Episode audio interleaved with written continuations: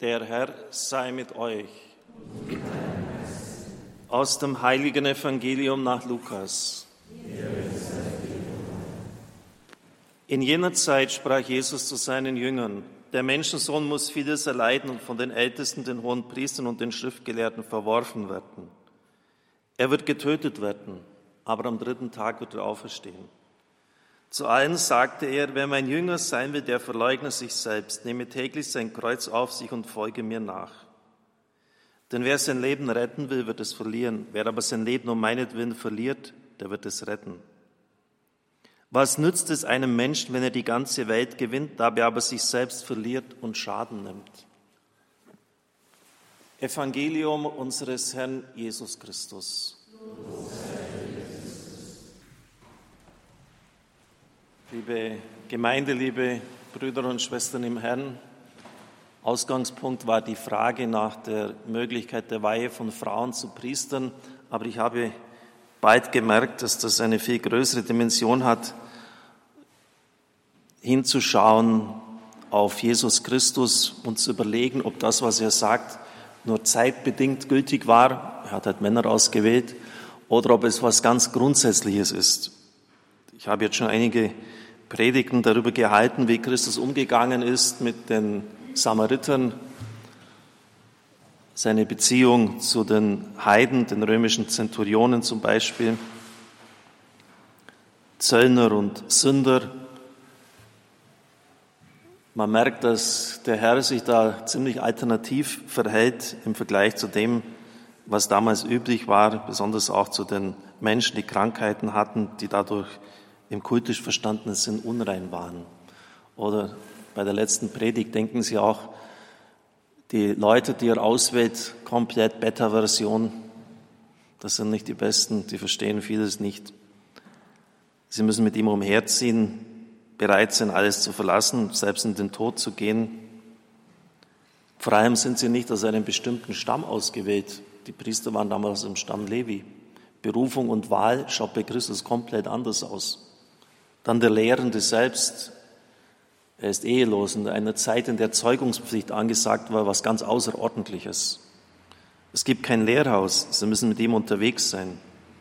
Und dann vor allem die Art seiner Lehre.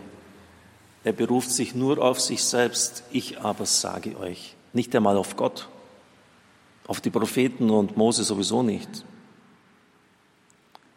Er diskutiert nicht unterschiedliche Positionen der Schriftgelehrten. Er lehrt mit göttlicher Vollmacht.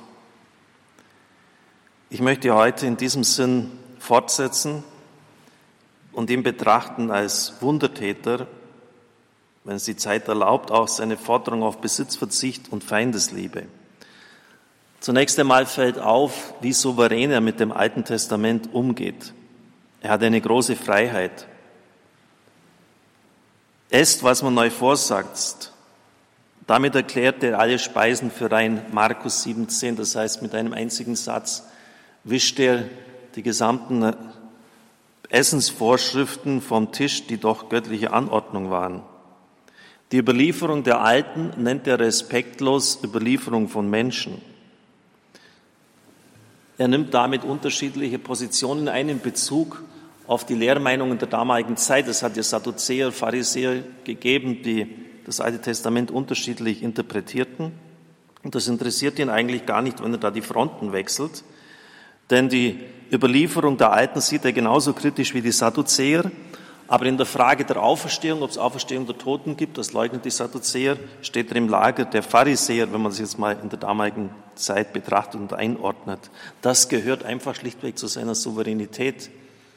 Dort haben die Recht und dort liegen die verkehrt und bei jenen ist es andersherum.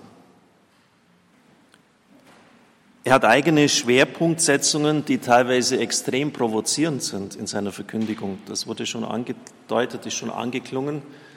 Wenn er zum Beispiel gesagt, die Beisitzer im Gericht werden aufstehen und das sind die Männer von Ninive und die Königin von Saba und sie werden Anklage erheben. Sie werden dieses Geschlecht verurteilen.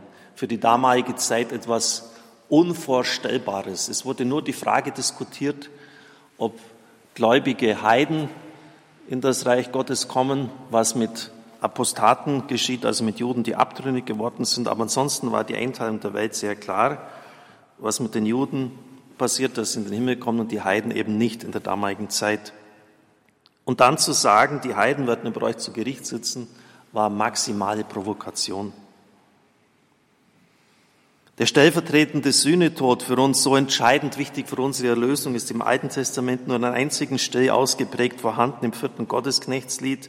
In der österlichen Bußzeit wird uns das öfters beschäftigen. Er macht es zum Schlüssel und zur Deutung seiner Person. Wir haben sie auch im Evangelium des heutigen Tages gehört. Also eigentlich ein einziger Text, der aber fundamental ist für sein Verständnis. Er wählt also aus und setzt Schwerpunkte. Und drittens, er hat eine innere Mitte der Schriftauslegung, die es so bisher nicht gab.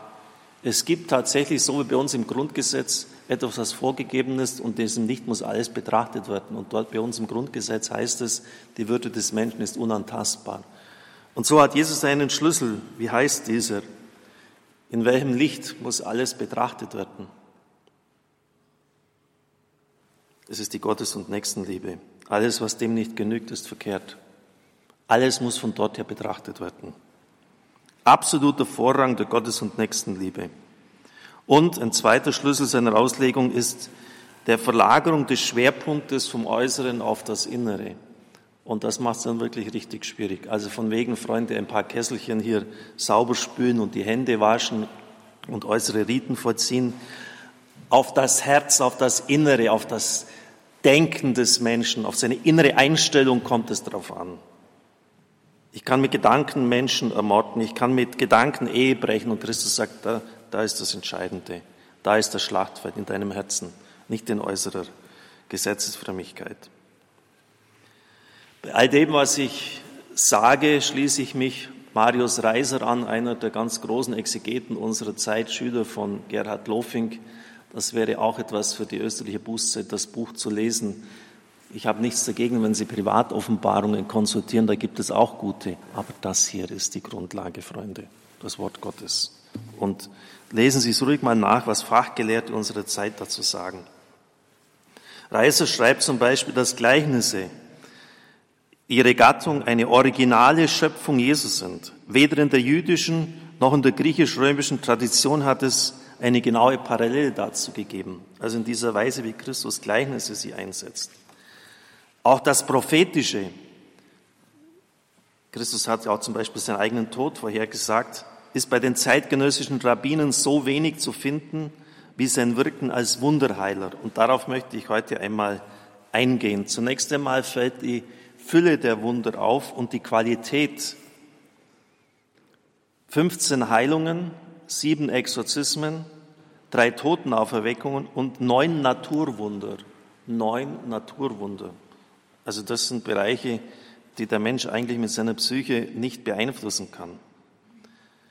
Ein zweiter wichtiger Punkt ist die marginale Rolle, die Magie und Strafwunder bedeuten. Also ein Strafwunder ist zum Beispiel Verfluchung des Feigenbaums und Magie ist, wenn ich einfach an etwas Äußeres nur glaube, wie bei der Frau, die sagt, ich möchte jetzt den Saum seines Gewandes berühren, dann werde ich schon geheilt. Das ist der einzige Fall, der dort vorkommt. Schadenszauber und Liebeszauber war in der Antike die häufigste Form der praktizierten Magie. Finden Sie bei Christus gar nichts. Ein dritter Punkt ist, dass es bei den Wundergeschichten kein einziges Wunder gibt, das auf ein Gebet hin Jesu erfolgt. Es ist kein einziges Gebet überliefert. Jesus wirkt seine Wunder aus eigener Autorität und Initiative heraus, meistens mit einem einzigen Wort. Ich befehle dir, sagt er zu dem unreinen Geist. Auf einen wichtigen anderen Punkt sind wir schon gestoßen, den finden Sie auch bei keinem einzigen Wundertäter der damaligen Zeit, nicht, nicht in der gesamten Antike. Und das sind so Details, die sind interessant, die sind aber auch wichtig. Wir haben das schon hundertmal gehört und deshalb berührt es uns nicht mehr. Aber damit übersehen wir Wesentliches, das ist der Glaube. Immer wieder fragt Christus, glaubst du? Ich glaube, sagt der Vater von dem mondsüchtigen Jungen, hilf meinem Unglauben. Das heißt, das Wunder wird nicht am Glauben oder Unglauben der Leute vorbeigewirkt. Dein Glaube hat dir geholfen. Gerade so, als ob der Glaube die bewirkende Kraft wäre für das Wunder, als ob es nicht der Herr selber wäre. Aber das ist der Schlüssel, der Glaube, der die Kraft Gottes in unsere Welt hinein öffnet, freischaltet sozusagen. Glaube. Die Quantität der Wunder, die Qualität der Wunder. Kaum keine Magie, keine Strafwunder nur auf Befehlen des Wortes und vor allem der Symbolgehalt und die Transparenz seiner Wunder, die haben eine unglaubliche Tiefe. Zum Beispiel bei der Brotvermehrung. Er nahm das Brot, brach es, sprach den Lobpreis, reichte es seinen Jüngern und gab es ihnen.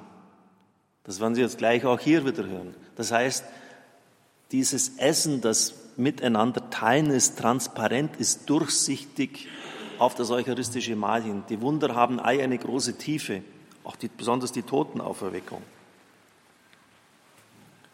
Interessant ist auch der Vergleich, weil das wurde bei, mit den Wundermännern der damaligen Zeit, bei, uns in den Vorlesungen wurde immer gesagt, es hat auch andere Theos Aner gegeben, göttliche Männer, und Christus wurde mit ihnen auf eine Stufe gestellt. Da schreibt Reiser, die Wundermänner der heidischen Tradition stammen mit einer Ausnahme, nämlich Apollonius von Tiana, alle aus grauer Frühzeit. Die Überlieferungen, die wir über sie haben, sind sehr vage und legendarisch. Wenn man alle diese Wundermänner der Antike zusammenzählt, kommt man auf nicht einmal ein Dutzend. Diese Wundermänner gehören zum Typus des Zauberers. Sie können fliegen. Sie verstehen die Sprache der Tiere. Zu diesem Typus gehört Jesus in gar keinster Weise. Nach Auskunft sämtlicher Quellen, also die uns zur Verfügung stehen, gibt es zum Wundertäter Jesus von Nazareth auf heidnischer Seite keine einzige Parallele. Es, wir finden nicht einmal eine literarische Figur, die ihm auch nur von der Ferne her ähnelt. Und dann fasst er es so zusammen. Selbst solide Neutestamentler, und dann nennt er ein paar, Bernd Kollmann oder Joachim Knicka, das sind große Bibelgelehrte unserer Zeit, stellen Jesus als Wundertäter in eine Reihe, die rein imaginär ist. Das ist völlig, völlig töricht, mit diesen Leuten Christus zu vergleichen, aus den genannten Gründen. Der religionsgeschichtliche Befund, den Kollmann mit Gefolge vieler Kollegen darlegt, trägt zum Verständnis der Wunder Jesus so gut wie gar nichts bei. Das eigentliche Wunder in diesem Fall ist die Blindheit der Bibelwissenschaftler, die vergleichbare Phänomene sehen, wo es keine gibt. Das ist das Wunder. Ziemlich heftig, oder? Der gute Mann. Aber das, wissen Sie, das sind Dinge, mit denen Sie immer wieder konfrontiert werden. Ja, andere haben auch Wunder gewirkt. Das können Sie nicht mal im Ansatz vergleichen. Und Sie können es religionsgeschichtlich nicht einebnen. Ein weiterer interessanter Punkt ist, die Forderung auf Besitz. Es kann niemand mein Jünger sein, wenn er nicht auf seinen ganzen Besitz verzichtet. Das steckt im Fleisch von jedem von uns als Stachel drin. Von jedem, von mir auch. Wir wollen alle reich sein. So liest man auf einem antiken Papyrus, der aus dem Schulbetrieb stammt. Das heißt, die Kinder haben das abschreiben müssen. Das war eine Lernlektion. Wir wollen alle reich sein. Und das wurde dann abgerundet mit Anekdoten und Sentenzen. Viele Unterrichtsthemen befassten sich mit dem Thema des Reichseins als höchstes Gut. Armut war übles Los. Geld regiert die Welt, hieß es schon damals, vor 2000 Jahren. Und Geld ist Leben für die armen Sterblichen, stellt Hesiod fest. Wer nicht verrückt ist, hält Reichtum für ein Gut, lesen wir in einem pseudoplatonischen Dialog. Die Weisen haben nur zwei Bedingungen aufgestellt, das Geld rechtmäßig erwerben und besonnen damit umgehen. Maßlosigkeit war eine schlimme Untugend und trotzdem war Habgier sehr weit verbreitet. Die ständige Polemik dagegen beweist es. Und mit dem rechtmäßigen Gebrauch nahmen es die Griechen nie so richtig ernst. Einen unmittelbaren Lobpreis der Armen oder der Armut sucht man in der gesamten jüdischen Literatur vergeblich. Es findet sich nur im Evangelium. Und immer wieder war auch in der Bibel der Maßstab folgende, selig der Reiche, der untadelig befunden wird und dem Gold nicht hinterherläuft. Also man soll nicht gierig sein, aber an und für sich war das eine gute Sache.